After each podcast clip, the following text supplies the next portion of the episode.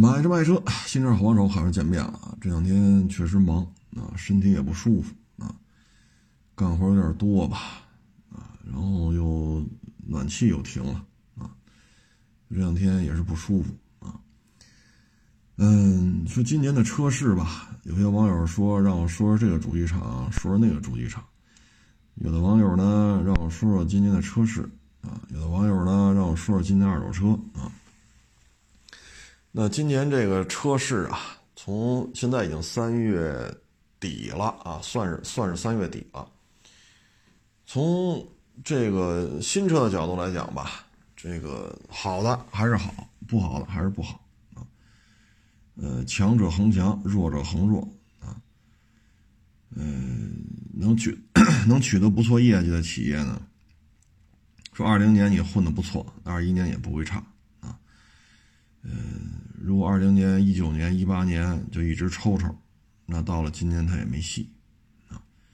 今年呢，我觉得主要就是这个市场啊越来越小啊，它还是呈现出一个收缩的状态，它没有太多的空间去让新人来拓展啊。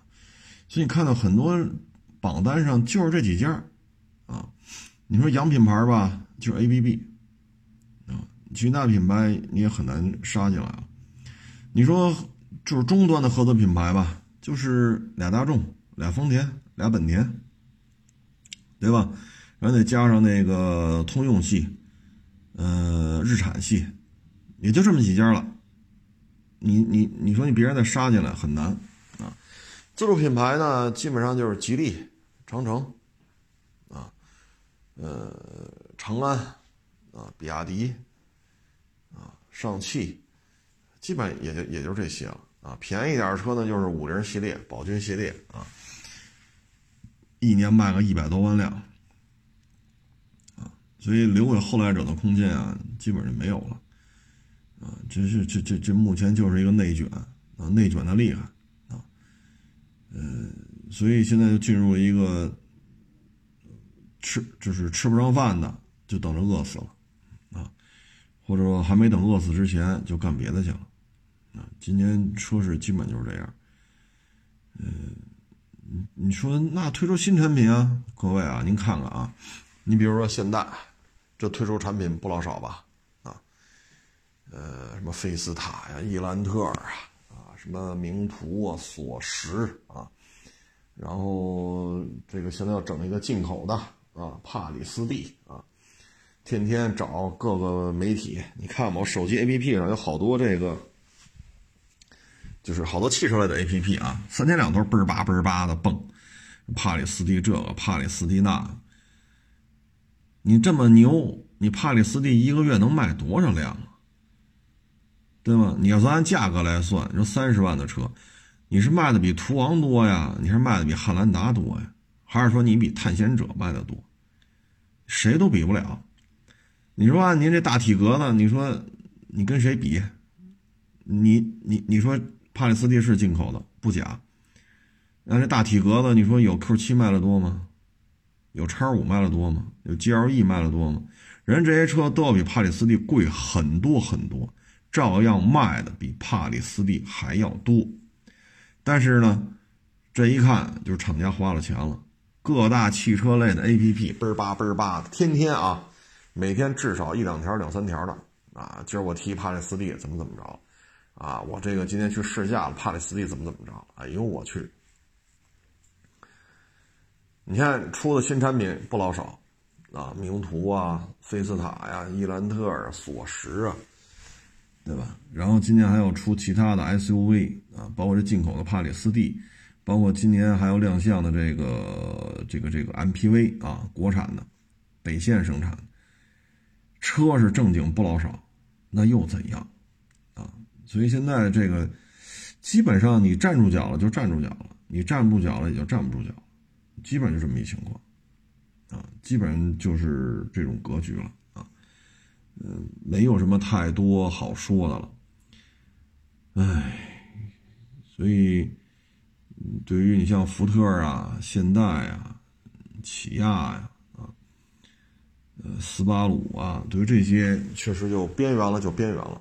舞台越来越小，人站在中间站在舞台正中间的人，都觉得市场在缩小，啊，人家要弄死对手，才能增加自己的市场份额，或者保住自己的市场份额。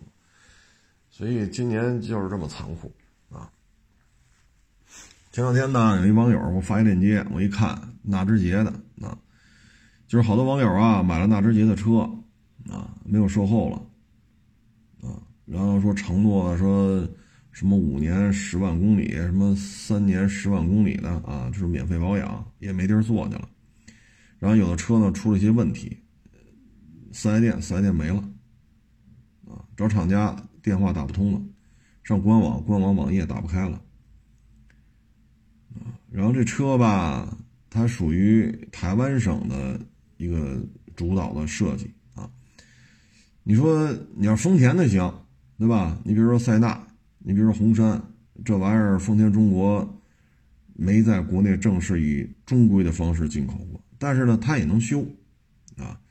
跟纳智捷这个吧，不是太摸门啊。很多汽油厂，你要说补个漆呀，是吧？说灯泡憋了呀，这还好办点啊。你但凡复杂一些的问题，解决不了，摆不平。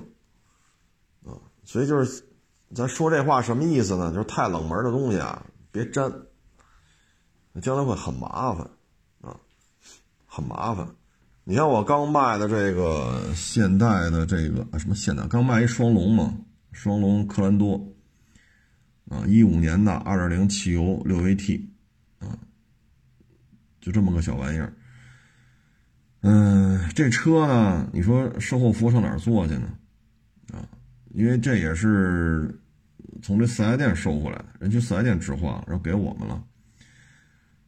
嗯，当时也跟他聊，他说：“您这车哪儿保养去了？”他说：“去北京现代。”我说：“也行啊，去北京现代保养去啊。”当然，像这种车呢，当然这车外迁了啊，这车外迁了。嗯，他外迁之后的后续吧，其实我们也不太清楚是怎么去解决啊。因为迁到西北了，迁到西北了，也是一老客户啊。去年在我这儿买了一三点五汉兰达，开着挺好。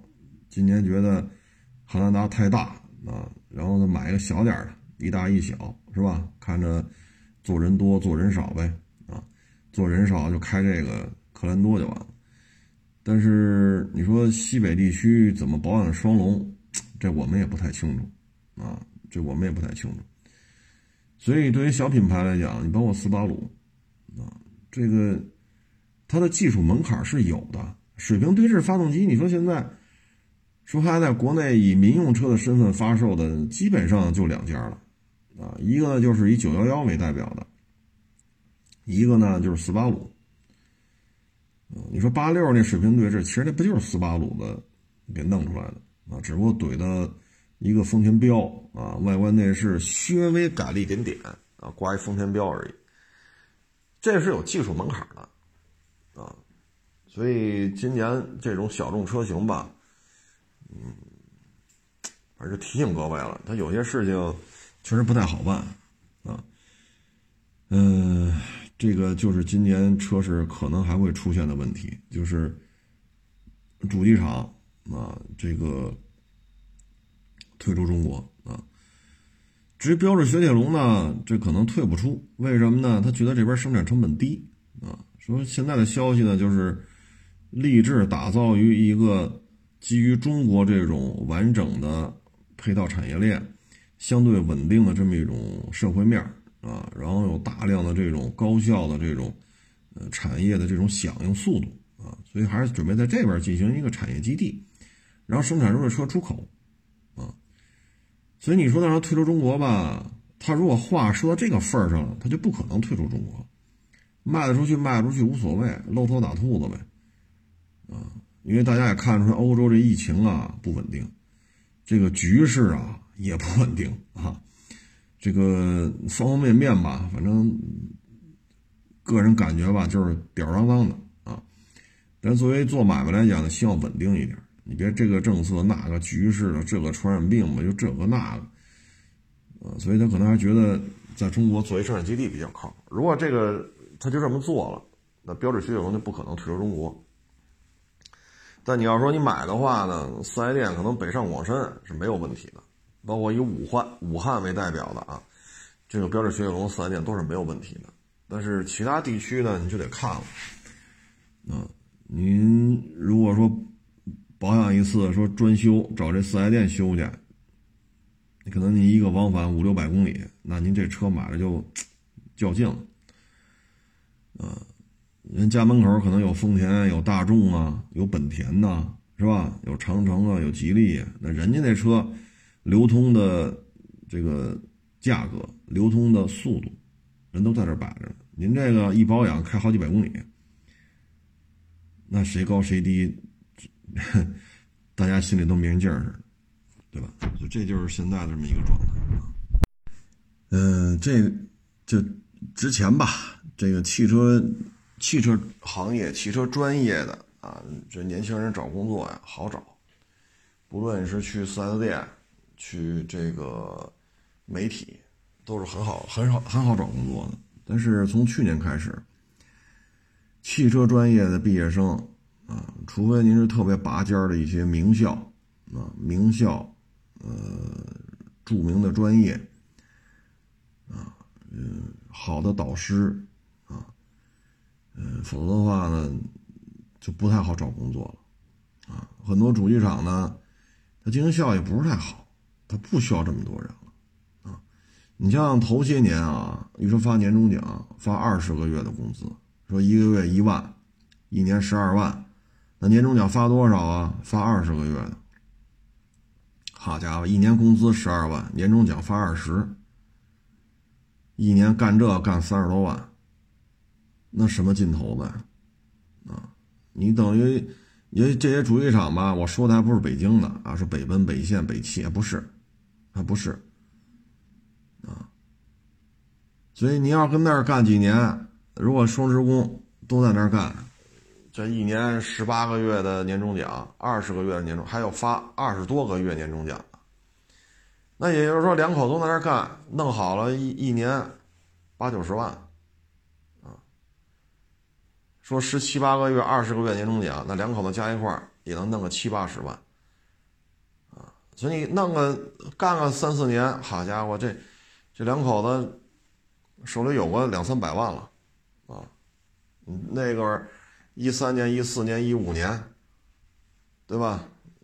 您这年终奖，那会儿房价也没这么高，啊，你买房没问题，但是现在呢，这种相关专业的，你说。再去找工作很困难了，而现在你也很难看到说主机厂给你开三十个月的年终奖，啊，有年终奖就不错了，啊，就别这个那个了，嗯，说给你说一月一万，一年十二万，啊，十二万年终奖给你开八千，开一万，开一万五，拿着就完了，啊，所以现在汽车相关专业的这些毕业的学生啊，找工作确实也是大不如前了。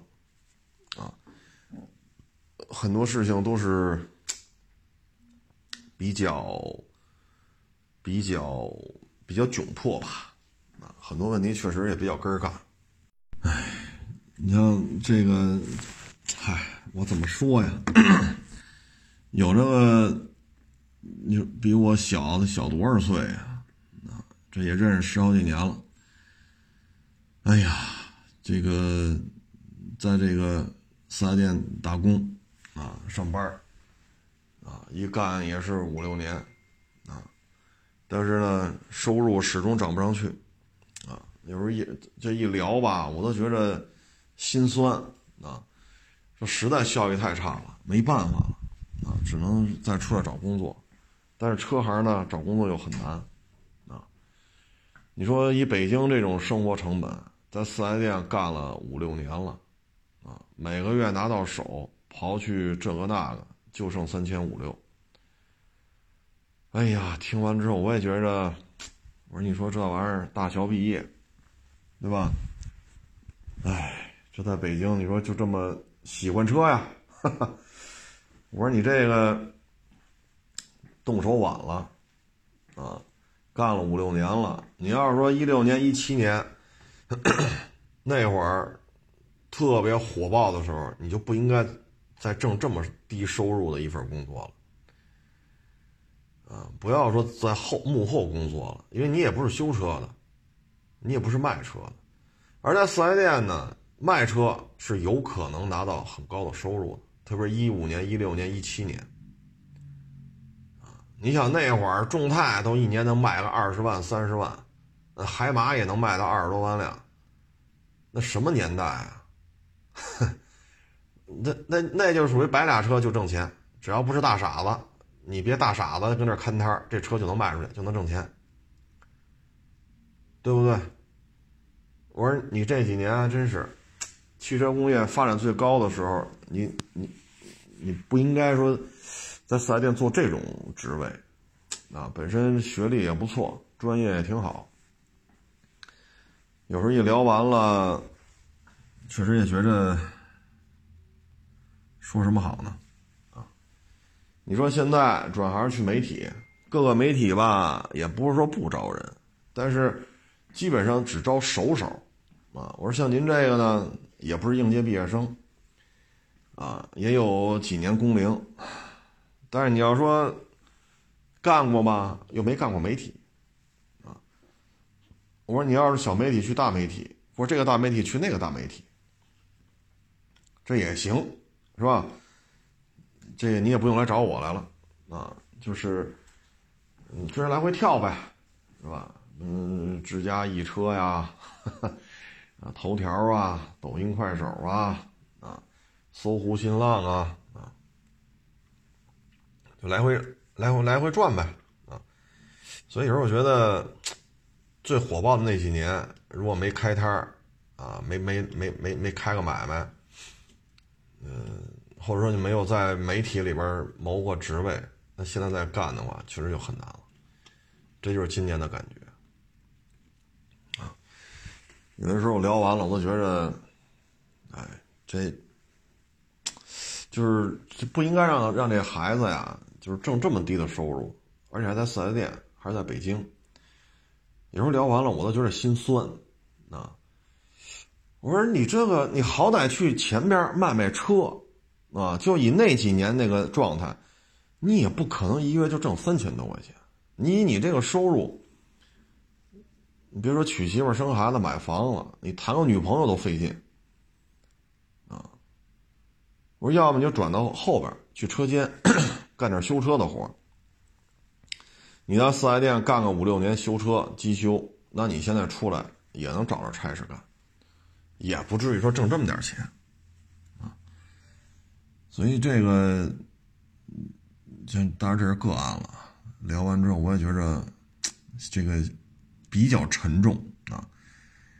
就是怎么想的呢？就是这不是四 S 店吗？我喜欢车呀，哎，我在这挺好的呀，每天能看见车呀。但是人总要慢慢长大的，然后从长大慢慢变老。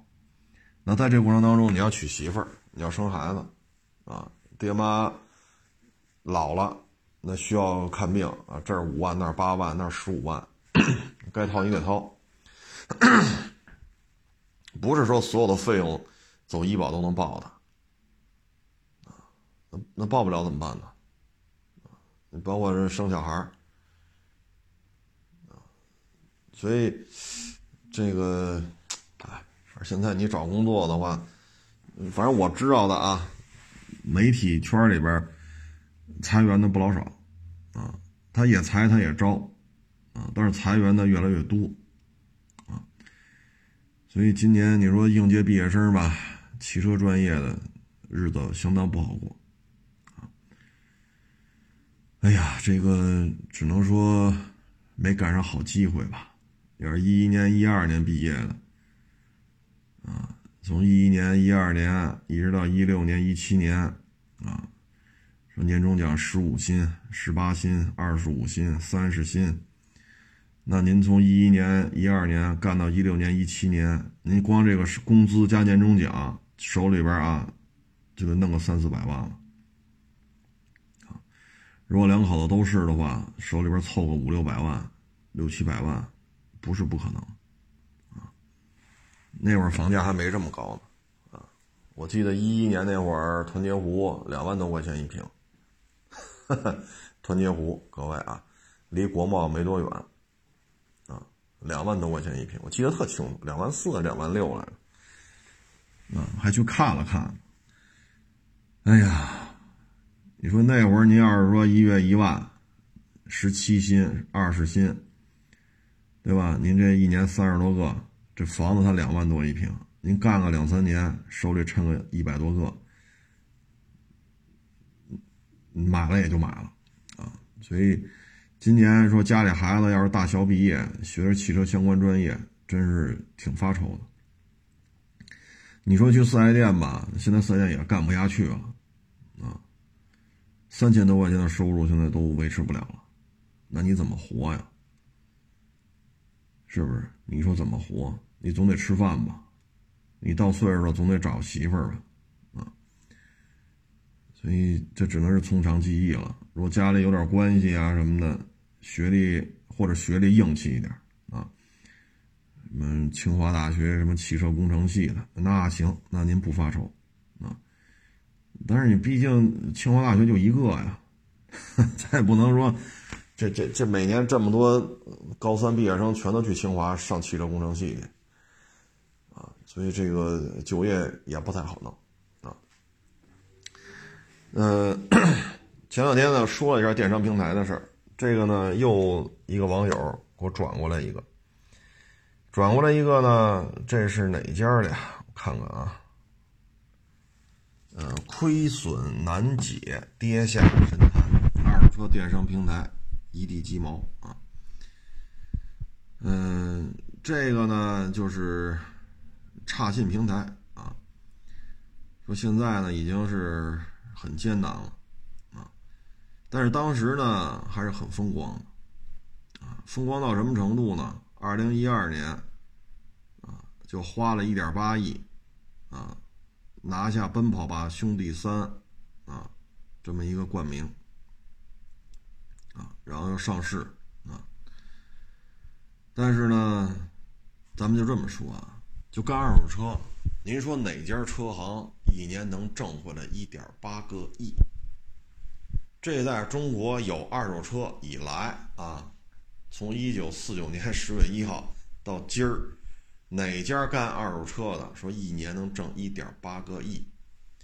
说一年挣个几百万的，这我见过，确实有，但是这已经是凤毛麟角了。说一年挣个五六百、七八百的，这已经很少了。说一年挣上千万的，那我只能说听说过。啊听说过，所以这个行业呢，没有这么高的利润，啊，但是你花了这么多钱去冠名，一点八个亿，你这本儿是撒出去了，什么时候能回本儿啊？你不能说因为这钱都是融来的，所以花的时候不心疼，那这就违反了一个做生意的最基本的一个点，就是我投进的钱我是要回报的。一点八个亿做二手车来讲挣不回来。这二手车不是说有了电商平台，中国才有二手车，是中国二手车这个行业改革开放以后，八十年代还差点，九十年代吧，基本上全国各地就都有二手车了。因为那会儿私家车、单位的车，啊，单位车逐渐就淘汰了。比如说八十年代买的大普桑、切诺基。啊，到了九几年，就单位就有淘汰的，比如说普桑换两千，对吧？然后切诺基化油器的改电喷，二点五的改四点零，它就有车淘汰下来了。然后九十年代呢，私家车也越来越多了，针对老百姓买车的政策越来越松，所以九十年代才有普遍意义上的二手车，啊，就从那会儿一直到二零二一年。我也没听说谁做这玩意儿一年能挣一个多亿，这纯粹是不可能。但你的成本投入就这么高，这从一开始办这件事儿，就违反了这个行业的客观规律，啊，这是一个非标产业，啊，你不能拿那肯德基、麦当劳卖那炸鸡腿儿，你不能拿那个去聊去，那是标准化产业。从这鸡什么品种的鸡，啊，什么温度下把这蛋孵出来？喂什么饲料养多大？每天喂几顿？喝什么水？养多大？怎么杀了它？怎么这个保存？怎么封装？然后这腿儿多少克？这一个鸡腿多少克？然后冷链运输怎么个运法？店里边的保存是怎什么条件？开了这个保保鲜袋之后怎么裹这个？你说炸这个炸粉啊，或者面包粉啊？然后什么样的面包粉？什么样的油温？什么样的油搁进炸多少分钟？拎出来多少分钟内必须卖出去？这都可以写，都可以写，都会把这规章制度上墙。二手车不行啊，所以这个这个真的就是违反了这个行业的客观规律了。啊嗯，所以就这股票也不值钱了，啊，然后疫情之下吧，呃，人员流动严格受限，二手车市场呢，你像我节目里反复也说，去年二三四关了八十多天，啊，然后六七八呢，新发地呢是把花乡算成高风险了，我们在北城，我们在北五环外，那是南四环，我们这儿不是高风险，也不是中风险。就是低风险，但是也没人来，因为北京有高风险地区啊，对吧？所以整个北京就没人来。我们这儿相当于也是两个多月没事干，啊，然后你的资本投入又如此的高，啊，你说咱干二手车的，洗车、过户、翻新、整备，不就这点事儿吗？你说咱用请黄渤吗？咱用请王宝强吗？咱用请孙红雷吗？我不需要啊，我拍点小视频发个朋友圈，对吧？就一般来讲，作为车行来讲，一般来也就这样了，拍个小视频发个朋友圈，完了，完事儿了。卖卖一个就是一个，卖俩是俩，但是他不行，一个 A P P 的产品研发好几百人，你这个成本太高了。啊太高了，啊！你像他一开什么线下店，一开几千平米，啊，然后这线下店一开，这么大的房租，这么高的水电费，这么多人人吃马喂，啊，根本就违反了这个行业的客观规律，所以就成这样。然后疫情之后呢，就发这个停岗代工的邮件。啊少则裁百分之三四十，多则裁到百分之六七十，啊，呃，然后大量的闭店，啊，很多城市，哎呦，抱歉啊，这这这，自打呀这个房贷画了红线之后啊，这个银行啊就到处给你放贷，我不知道大家有没有这有没有这个感受啊，包括你发小那个刷那小视频平台。它也有大量的这种广告，啊，然后现在很多资金说放贷，实体经营不太敢放，房贷是非常稳健的，但是现在国家拉了红线了，你要放多少笔房贷，你要放多少金额的房贷都要进行审核，超过红线就严惩不贷，而且不光是罚款了，啊，可能要撤职查办，所以银行的资金呢也出不去，啊。这时候你看没有各种，哎，这就是现在的状态啊。然后我看现在有的对于对于房地产的管控到什么程度了？你这买房，你的这个资金来源都要进行调查啊，就怕你把银行的贷款，比如说给这个实体经营的低息贷款，然后抽出来去炒房啊。现在对这查的非常的严啊，所以现在银行来讲呢。最稳妥的一个放贷项目就个人房贷，这基本上就就很难了啊！所以现在这种放贷的电话呀，哎，咱不说它了啊，咱就说这个二手电销电商平台啊，嗯，基基本上我觉得就没什么戏。为什么呢？他老想谋取高额的利润，因为他有高昂的成本。这种成本在于什么呢？比如说啊，说昌平区。说石景山啊，说朝阳啊，这个区所有小区的电梯广告都得是我的，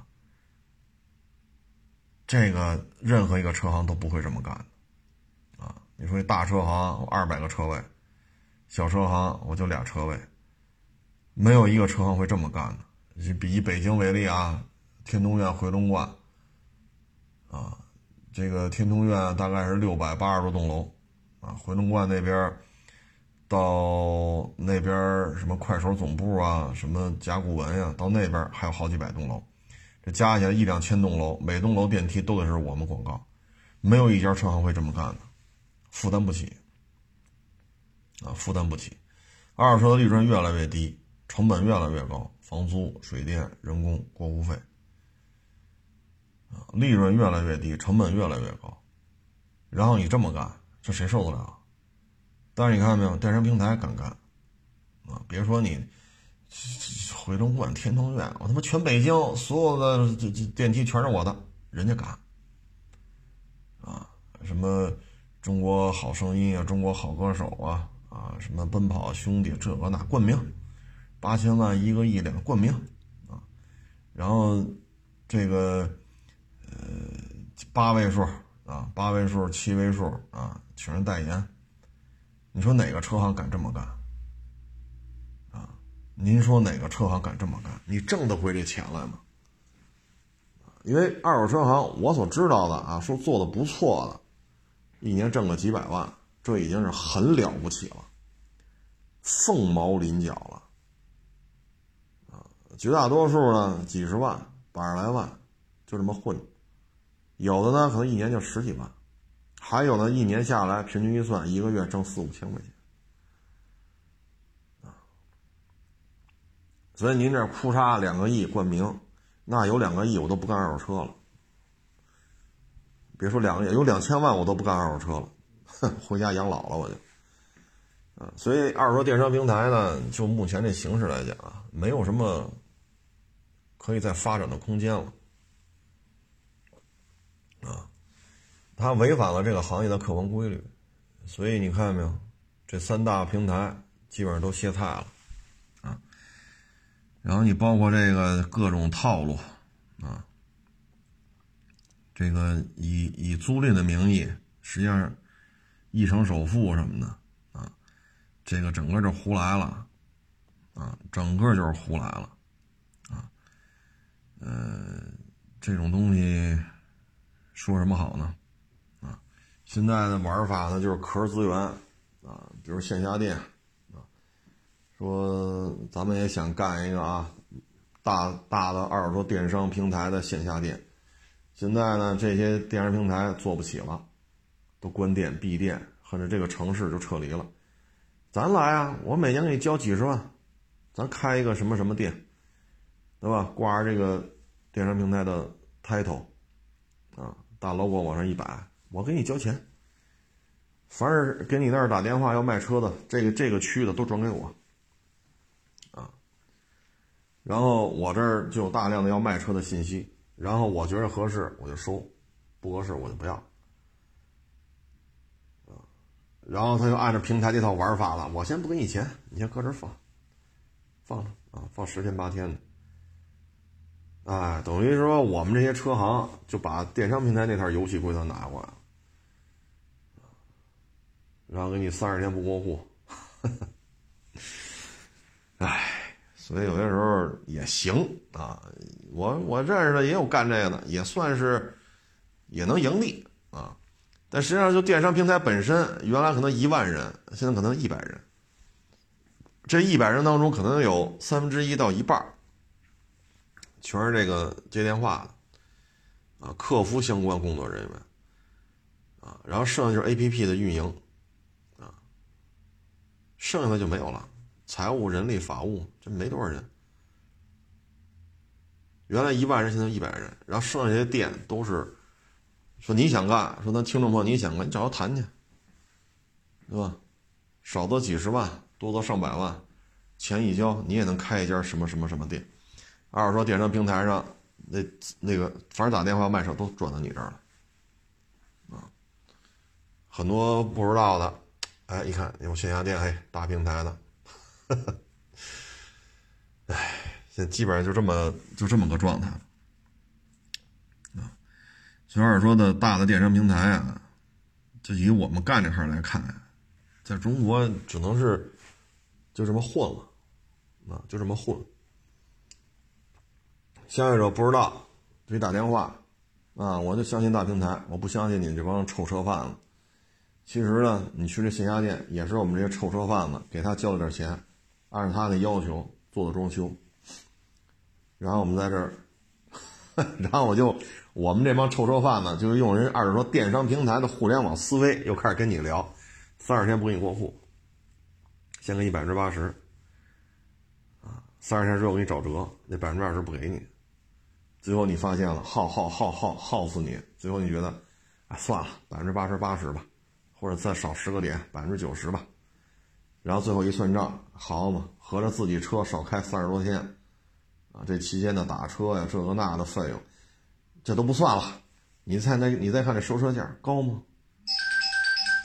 啊，说到这儿，再想起前几年吧，去电视台做节目，啊，也是原来咱节目中也说过这事儿，那几年前了，那我去电视台做节目啊。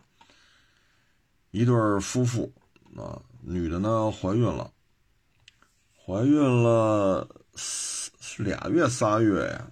说后来这车呀小，得把这车呀给了另外一家二手车电商平台了。然后说你帮我把车卖了，我呢拿这标买一大一点的 MPV 啊，因为这媳妇怀孕了嘛，这将来就牵扯到这个是吧？这肯定 MPV 比较方便，然后呢，这个平台呢给他拖了多长时间？拖了五十天是多少天？这样的话呢，他这个这媳妇儿怀孕啊，就两三个月，就就这这肚子一天比一天大。那你卖不出去，你给人过户啊？这标拿不出来，没法买车去，也不给人过户啊！几次三番去找去，就是爱答不理。爱哪告哪告去，就不给你过。后来我一看，他这个当时给这个电商平台的价我说这个零售价呀，比电商平台给你这价啊，得差个万来块钱。就这几万块钱的车啊，他们给你的钱和我们在市场实际销售的价格至少一万块钱，这车是有利润的，绝对能卖出去。我说我说要搁到我们这儿不应该这样啊，说过户没问题，我现在给你过。就是你给我这个价格和我们零售价几万块钱能差出一万去，这东西没有问题啊。我愿意这车在这压着，因为这种车只能挣几千啊，但你这个差价能到一万来，啊。然后就这么耗着，这两口子几次就是哎呀，最后一激动，孩子流产了。那边连管都不管，什么抱歉呀，你怎么样？我看看你家买点水果，家里是吧？这个探望一下没有，然后呢，我当时去，当时是律师嘛，我是作为一个外聘的一个嘉宾啊，那让律师啊，主持人还有这两口子，他媳妇儿就一说这事儿就倍儿激动，就哇哇跟那哭哦。律师是女的，然后律师一听，律师也跟那哭，你说弄得我真是倍儿。这个心里也很不舒服啊！你说收一车，你说，哎呦我去，又不是没有利润，这利润很大很大了，几万块钱车差价能到一万，你还要怎么着啊？要是我没问题，赶紧给你过户。好家伙，这这我怎么办？我都能给他卖出去，对不对？无非是挣多少，这车根本就赔不了钱啊！在我这放一年，我也赔不了钱啊！你这，你说这的。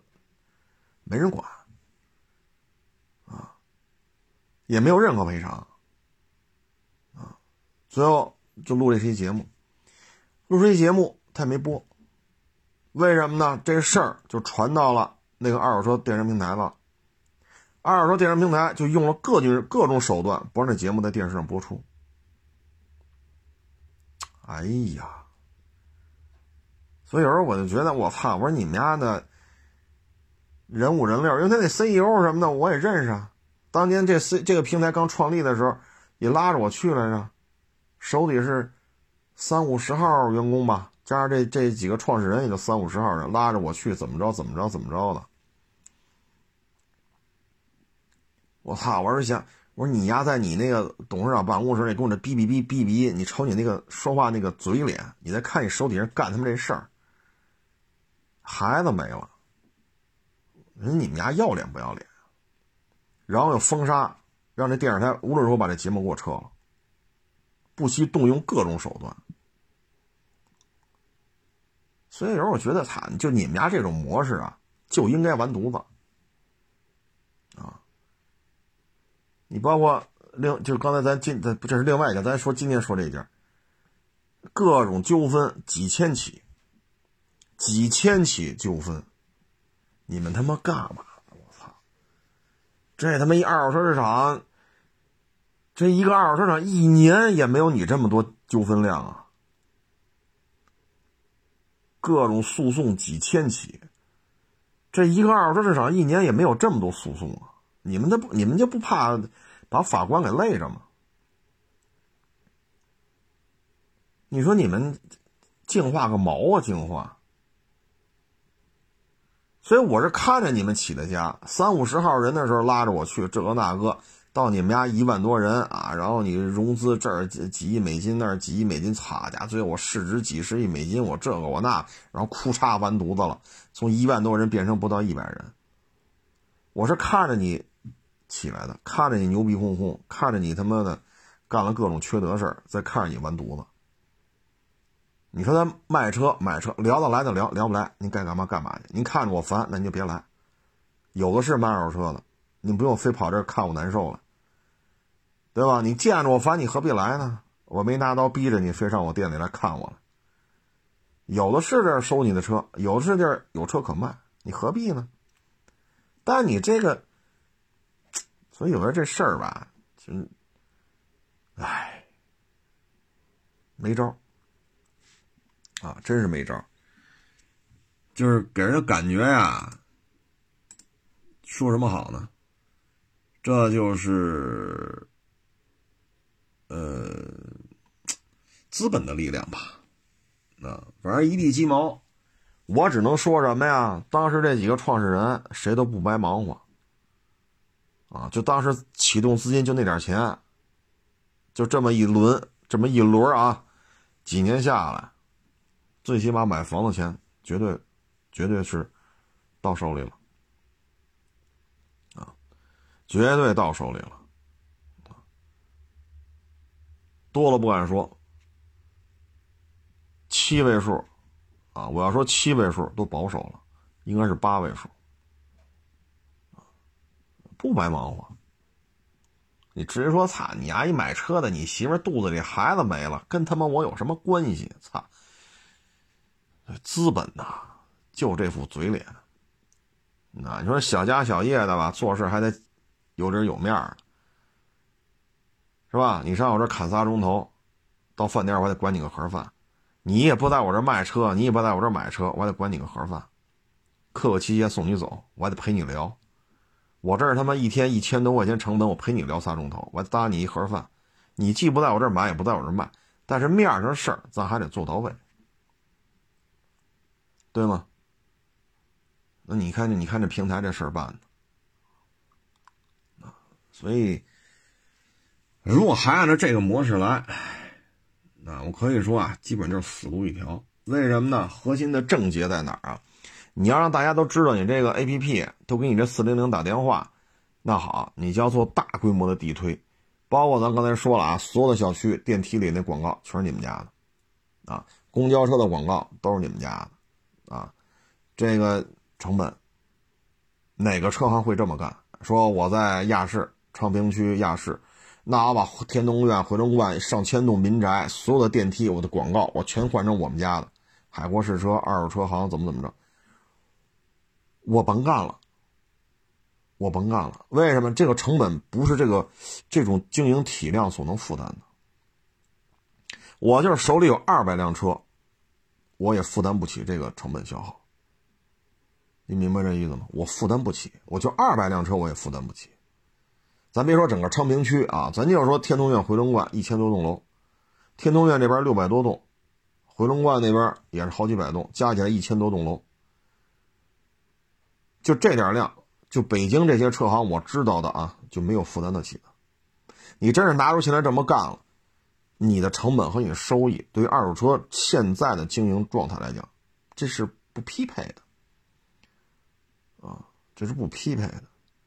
你譬如说说咱弄煎饼，对吧？说有的地儿便宜四块五块，有的地儿贵点八块十块，有的再贵点十二十五。大家对于煎饼的认知，也就是五块到十块之间，对吧？基本上像北京来说吧，五六块钱啊，基本上就这么个认知。当然，其他城市可能有贵的，也有可能便宜的啊。但北京来讲，街头吃一煎饼就五块六块。那你就非得把这么一个地摊经济，或者橱窗经济？什么叫橱窗经济啊？人饭馆门脸房，你劈出两平米来、三平米来，就一个，可能就两米宽、一米进深。啊，然后你三面都是墙，这边是一小窗户，你在这摊煎饼，这是租这么一个小档口，你的规模就到这儿了。你非得说国贸开五百平米餐厅就卖煎饼，那您这不是作呢吗？煎饼原来有这么干的，非把煎饼开到国贸去，最后怎么着？一地鸡毛。所以煎饼就是橱窗经济、地摊经济。什么叫地摊经济？推三轮车。就那摊，对吧？我这一天一个早高峰，我摊一百张煎饼，五百五块一张。我这一个早高峰五百块钱流水。晚上愿意来，我再摊会儿，啊，可能我一天摊一百五十张煎饼，五块钱我就七百五，我一个月流水两万二。啊，如果六日我不出来干，因为没有那么多上班，那可能就一万七八，或者一万六七的流水。您就这点，就这点能量。啊，二手车也是，所以现在哈一冠名，哎呦我去，几个亿扔了，然后所有的电梯广告都是我的，电台广告都是我的，这节目我冠名，那节目我冠名，这大明星一两千万，那大明星一两千万，然后给我代个言，排个 slogan，这二手车有多的利润呢？就没有人去问这个问题吗？我操，你丫一辆车不收，你说你。咱就说，要是纯粹就做一拼缝的，你也不能这么个吹牛逼去吧？说几个亿、几十个亿的去吹我怎么怎么着，咱按照拼缝，就就就去最低的成本去拼就完了。反正按现在这些模式啊，没戏。你爱割谁的命割谁的命，这是一非标产品。就说你七天培训上岗，十五天培，后来又长了，改成一个月培训上岗。又能怎样？还是不靠谱。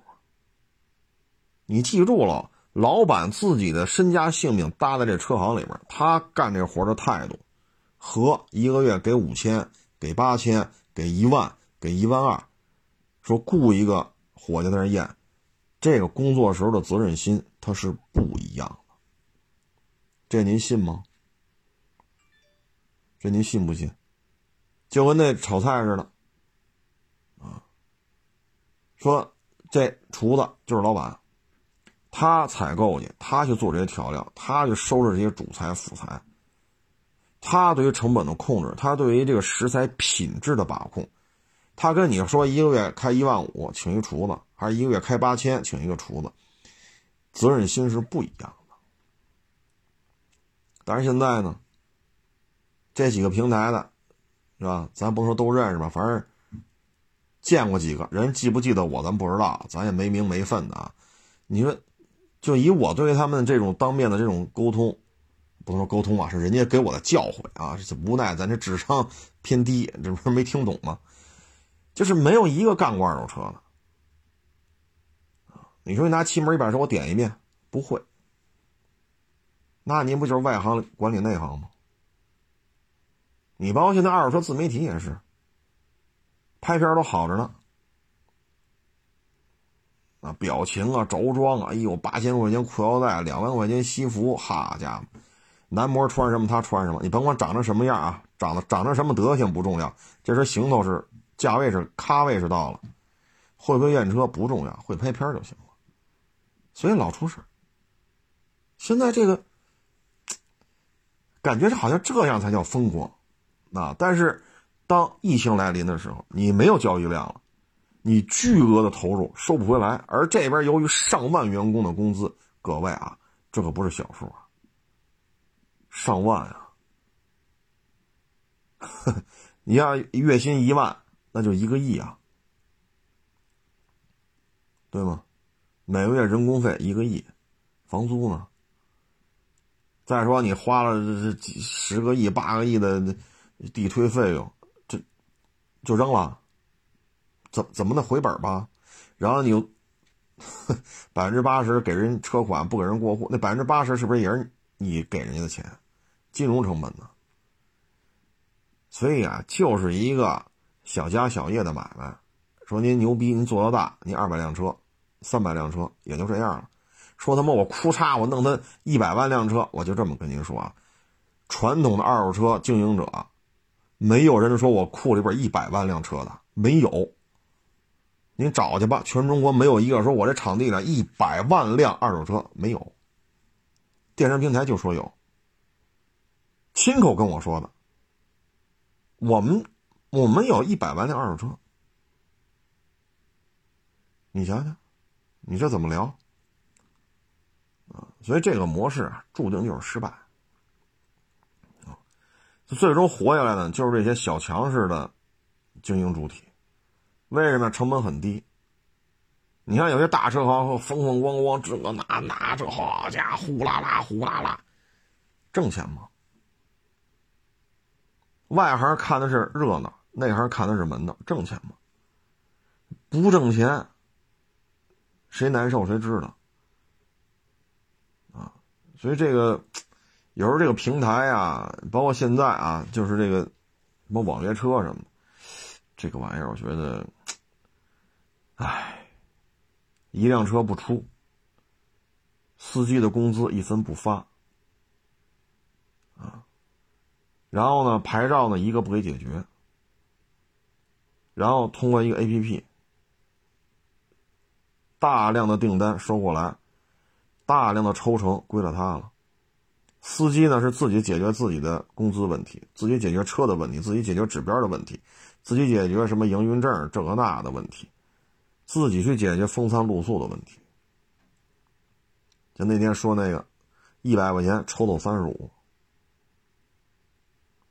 然后我看那天另外一个开网约车的拍小视频，这一天下来，好家伙，他打车这距离从 A 到 B 一点五公里，你开过去就三公里，三公里开到那儿，然后带着他跑一一点五公里。就给你拍这种活啊！接完这个了，库嚓又来一个，距离你三点八公里有一活他的客户行驶距离是两公里。我说这不是胡来了吗？这薅羊毛也不能逮一只羊薅啊！唉，所以我觉得啊，就就今年呀，就是老老实实的啊，尽量控制成本就完了啊。否则的话呢，但是总体看吧，人气儿是在见在见涨，啊，市场的人气儿啊、活跃度啊、到店量啊，确实都在上涨啊。然后像今天北京下大雨，路上也确实非常的堵。我今天是五点多出来的，五点四十吧，啊，这天已经黑了，五点四十出来的，开到家八点了，你说有多堵？然后下雨吧，我原来节目当中说过，北京的五环啊，咱就说北五环到西五环，因为每天都这么走，这一段啊只能走中间车道，它不三条车道吗？最左车道和最右车道都是有积水的，但不是所有的积水，它时不时就有这么一股劲儿，它有积水。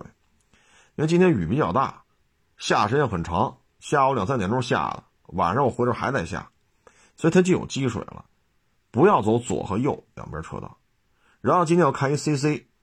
啊，白色的老款的第一代国产那个 CC，就非走应急车道，我当时走正中间，然后呢就开的倍儿快，结果呢，就明显的感觉他那车就是有积水了，他一下就踩刹车了，他害怕了，然后呢踩刹车之后呢，又和旁边最右的车道车呢不是发生一个他减速，人家后边就等于超过来了，呼啦再一压那水，那 CC 当时特危险。因为应急车道里有积水，你的风挡上又被旁边的车溅起来那么多水，你自己感觉自己车有点飘，风挡上什么都看不见，一旦失控多麻烦！所以这就是什么呢？你看这车，半大小子买的多，你再看应急车道这么开，我当时开到西，就北五环拐到西五环有一段不堵车。能开到六十到七十，我开六十多，然后呢，它歘就过去了，它这速度都上百了。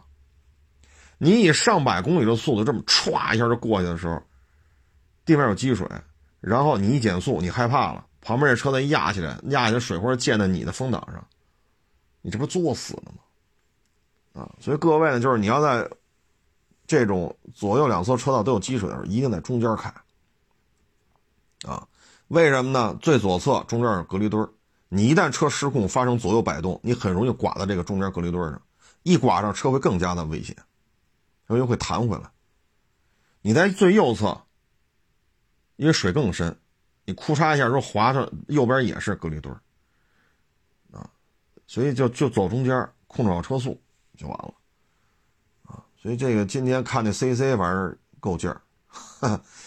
他应该是北五环拐到西五环吧，啊，哎，这真是何必呢？确实非常堵啊！就那一股劲不堵，我能开到六十多，剩下就是十公里的速度。然后今天还碰见几位牛的啊！我当时是十公里的速度吧，在北五环这边，然后有一骑踏板的啊，京 A K 好像是。然后我当时我看了下车速啊，十，就是十，就这么尬悠，然后唰过去了。我就看见一京 A K 啊，什么都没看见，就是一踏板啊。我勒个去！我说这车速得七八十吧，这个就像一闪电似的。我说这雨下这么大，车速十，大家汽车的后视镜，因为在隔离车窗玻璃，再隔一后视镜。左后、右后、侧后方的观察都受影响。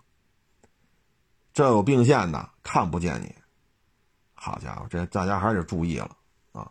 因为这种情况下，你左后、右后，你观察都是受影响的。你就说你俩外边后视镜带加热，你车窗玻璃呢，对吧？或多或少都是有水珠，或多或少会影响你的观察。你一看不见这摩托车，你只要一打轮，呱唧就撞了。你是很慢，车速十公里，你并个线。他速度快啊，啊，所以今天开车回来感觉 可以，哈哈，这真是有这个胆儿大的啊。嗯，这个还是提醒各位吧，啊，雨季行车呢还是得注意啊，尤其是你 就非得这天走应急车道，你说真是，这 CC 啊，又就这一下打了转，你说，第一，你肯定得刮在你右边的这水泥墩上。第二，左边就是你最右侧车道嘛，你肯定也得刮人家。CC 一旦打了转，这右侧车道这辆正常行驶车肯定会被刮上，然后你还负全责。你说这是何何苦呢？警察来了肯定得罚你。你是在应急车道那个，以这么快的速度，你但凡开的慢，你也不至于这样啊。大家开六十，你开上百，啊，所以安全无小事，出了事儿就。不可收场了，啊，很多事情出了就不可逆，啊，哎，这一年呀，这都三月底了，嗯，这一年的四分之一啊，这说话就算结束了，嗯，今年吧，感觉这疫情基本上就算控制住了，挺好啊，嗯，我觉得现在这有有一网友啊，他给我这买一车。然后呢，开了有一年，现在要卖。我说：“你说你要卖多少钱吗？”不说，非让我说。嘿，我说这就有意思了。你去年跟我这买车的时候，我我也这么卖你车吗？说海老师，你那车多少钱？你猜？我要这么卖车，你们是不是都都得骂我呀？对吗？多少钱就多少钱呗。对吧？我当时我说我说咱俩当时就你问我车多少钱，我告诉你多少钱，然后你你说往下降的多，我说降太多了，加点，你再又又降点，我就降，最后聊了几次，达成共识了，价格就定了，定了之后就买了。这可倒好，现在你出多少钱？我说你要卖多少钱呢？这车一年了，我也没见着，对不对？一年没见着了，这什么车况我也不知道啊。你大气你要卖多少钱？然后你开过来，我们得看看呢。就不说。嘿，我这人都几个意思？这个，以后我这个发车源，我得写价格，此车价格，冒号，你猜。欢迎关注我新浪微博“海阔试车手”微账号“海阔试车”。